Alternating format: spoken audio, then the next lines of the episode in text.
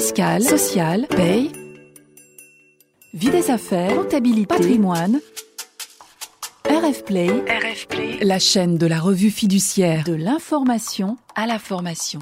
Zoom sur, zoom sur.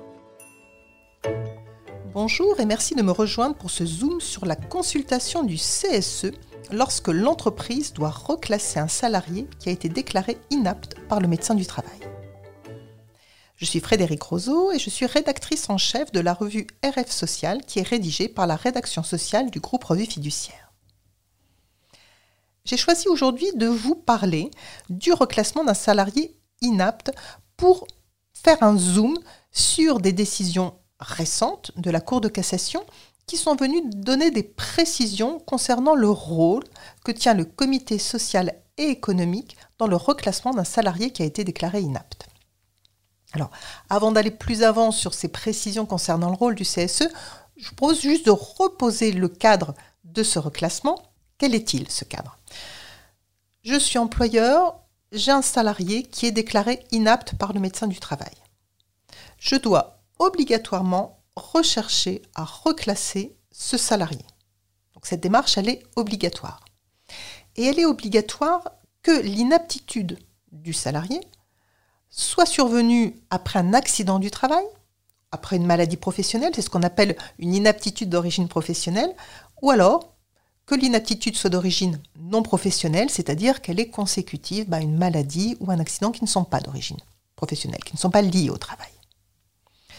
Dans tous les cas, donc, l'inaptitude, elle est déclarée par le médecin du travail et elle génère une recherche de reclassement par l'entreprise. Alors, j'ai dit dans tous les cas, mais évidemment, il y a une exception, comme souvent en droit français, parce que par exception, si le médecin du travail indique sur l'avis d'inaptitude tout maintien du salarié dans l'entreprise serait gravement préjudiciable à sa santé, ou alors s'il indique l'état de santé du salarié fait obstacle à tout reclassement dans un emploi, eh bien dans ces deux cas, dans ces deux cas de précision, l'entreprise n'aura pas à chercher à reclasser le salarié. Et ça, ça fait vraiment figure d'exception. Donc, dans tous les autres cas, je suis employeur, j'ai un salarié déclaré inapte, je recherche un poste de reclassement. Et comment je fais pour le rechercher? Eh bien, Je vais rechercher en m'appuyant sur les propositions, comme fait le médecin du travail, par rapport au reclassement, et je vais devoir rechercher un poste aussi compatible que possible à l'emploi précédent. La procédure à suivre, elle est obligatoire. Et elle est identique, depuis quelques années maintenant, que l'inaptitude soit d'origine professionnelle ou non professionnelle. C'est dans cette procédure qu'il va falloir associer les représentants du personnel à la recherche du reclassement du salarié. Alors, pratiquement, en quoi va consister la consultation du comité social et économique, du CSE L'idée, en fait, c'est de recueillir l'avis du CSE sur les postes que moi, employeur, j'envisage de proposer aux salariés qui étaient reconnus inaptes. Alors, on pourrait dire, ben, puisque je dois consulter le CSE si j'envisage de proposer un reclassement, ben, après tout, si je sais que je ne vais pas avoir d'offre de reclassement à faire, je ne consulte pas le CSE. Pas du tout. La Cour de cassation est venue nous dire, dans une décision du 30 septembre 2020, et elle nous rappelle hein, dans cette décision ce qu'elle avait déjà dit par le passé, même s'il n'y aura pas d'offre de reclassement à faire, je dois quand même consulter le CSE. Donc dans tous les cas, que je sache qu'il va y avoir possibilité de reclassement ou pas, je consulte mon CSE et avant de le consulter, eh bien, je dois lui donner toutes les informations qui sont nécessaires à la réflexion par rapport au reclassement du salarié inapte et notamment, je vais lui remettre les conclusions du médecin du travail par rapport au poste et par rapport au reclassement. Comment je fais pratiquement pour consulter le CSE Alors déjà, je dois le consulter, chronologiquement c'est important, avant de proposer un ou plusieurs postes aux salariés. Chronologiquement, ça va être au début ma procédure de recherche. Est-ce que je dois organiser une réunion spécifique? Oui, je peux. Est-ce que je peux mettre la consultation sur cette inaptitude, sur ce reclassement à l'ordre du jour d'une réunion qui est déjà prévue? Oui, je peux aussi. Mais ça n'est pas la seule façon de recueillir l'avis du comité. en fait, il n'y a pas de formalisme spécifique qui est imposé par le Code du travail. Ce qu'on sait en revanche, parce que ça les juges l'ont dit dans le passé, c'est que si jamais je suis entreprise multi-établissement, eh bien je vais devoir consulter le CSE de l'établissement où travaille le salarié. En tout état de cause, cette consultation, c'est une consultation collective. Mais on peut aussi procéder individuellement. Alors, je, je donne un exemple. Très récemment, donc toujours dans une décision de septembre 2020, l'employeur avait organisé une réunion. Il y avait eu une réunion où il avait consulté les membres titulaires du CSE. Mais il y avait une des élus du CSE qui ne pouvait pas être là. Donc, ses collègues étaient sur place en réunion, ils sont consultés, et puis pour cette élue qui était absente, il y a une conférence téléphonique qui est organisée, et elle a ultérieurement signé le procès verbal de réunion. Eh bien, bien qu'elle ait été consultée d'une certaine façon individuellement, comme tous les élus qui devaient être consultés l'avaient bien été, la consultation était tout à fait valable. Autre précision importante, je la donne même si effectivement elle a un an maintenant parce qu'elle date de 2019.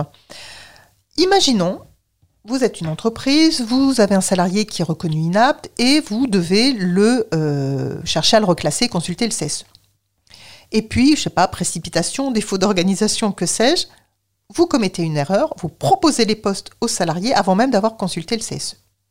Eh bien, les juges sont venus dire, c'est pas grave, je ne sais pas s'ils ont dit c'est pas grave, en tout cas, ils ont dit, vous pouvez vous rattraper. On peut tout à fait, donc même si on a déjà proposé les postes, hein, les offres de reclassement aux salariés, on peut consulter le comité, le CSE, et proposer à nouveau les reclassements aux salariés. Alors qu'on lui propose de nouveaux postes ou qu'on lui repropose les mêmes. Il y avait eu une autre affaire dans laquelle les juges avaient admis que finalement l'employeur avait engagé la procédure de licenciement pour inaptitude. Il s'était trompé parce qu'il n'avait pas consulté le CSE. Eh bien, il a été admis que l'employeur abandonne complètement sa procédure, la recommence à zéro, en n'oubliant pas cette fois évidemment de consulter le CSE, en le, consultant de la bonne façon et au bon moment. On va partir du principe qu'on a consulté le CSE en bonne et due forme et qu'il a donné un avis. Le CSE rend son avis, très bien. Cela étant, l'employeur en tient compte ou n'en tient pas compte. L'idée, en fait, c'est de consulter le comité. Ça n'est pas nécessairement de se conformer et de suivre l'avis qu'il a rendu. Attention cependant, imaginons que le CSE consulté dise ben oui, effectivement, on est bien d'accord, ce salarié, malheureusement, ne va pas y avoir de possibilité de le reclasser. Ça va être impossible même si le CSE a rendu cet avis, l'employeur doit quand même rechercher un reclassement. Donc, si on synthétise, je dois consulter le CSE avant de proposer des postes aux salariés, mais je ne suis pas tenu de me conformer à l'avis que va me donner le CSE. Imaginons que l'employeur se soit trompé la consultation n'ait pas eu lieu, la consultation du CSE n'ait pas eu lieu, ou alors qu'elle ait été tardive ou irrégulière, quelle va être la conséquence de ce défaut de consultation sur la procédure de licenciement pour inaptitude, puisque là je me place dans l'hypothèse où finalement je n'ai pas pu reclasser le salarié. Il y a deux cas différents. On a vu que la procédure était la même que l'inaptitude soit d'origine professionnelle ou non professionnelle. En revanche, les conséquences ne sont pas les mêmes lorsqu'il y a un défaut de consultation du CSE selon l'origine de l'inaptitude. Je commence par le licenciement euh, pour inaptitude d'origine professionnelle. Le Code du travail dit clairement dans ce cas-là, eh bien, le salarié va avoir droit à une indemnité minimale de 6 mois de salaire. Et cette indemnité va s'additionner à l'indemnité compensatrice de préavis et à l'indemnité spéciale de licenciement. Donc ça, c'est marqué dans le Code, il n'y avait pas beaucoup de mystère par rapport à ça. Deuxième hypothèse, c'est lorsque le licenciement concerne une inaptitude d'origine non professionnelle. Et là, on a une réponse donnée par la Cour de cassation en septembre 2020, parce que le Code du travail est muet par rapport aux conséquences d'un défaut de consultation du CSE sur ce type de licenciement pour inaptitude non professionnelle. Et la Cour de cassation nous a dit, bien dans ce cas-là, le licenciement va être jugé sans cause réelle et sérieuse.